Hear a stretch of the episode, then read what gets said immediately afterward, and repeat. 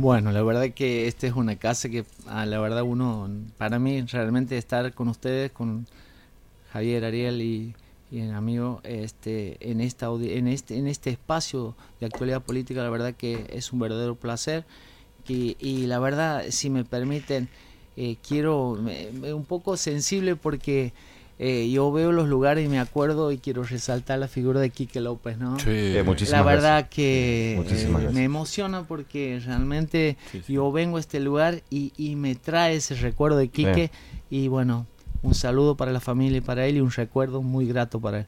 Eh, yo les agradezco enormemente la, op- la oportunidad de expresarse y sobre todo de hacer conocer a la ciudadanía qué es lo que piensa cada uno Mm. y, y sobre todo los proyectos políticos. Creo que en este marco o en esta época la gente más que quiere que los políticos hablen, quiere que los escuchen. Y me parece que esa es una de las cuestiones que te podemos debatir si quieres.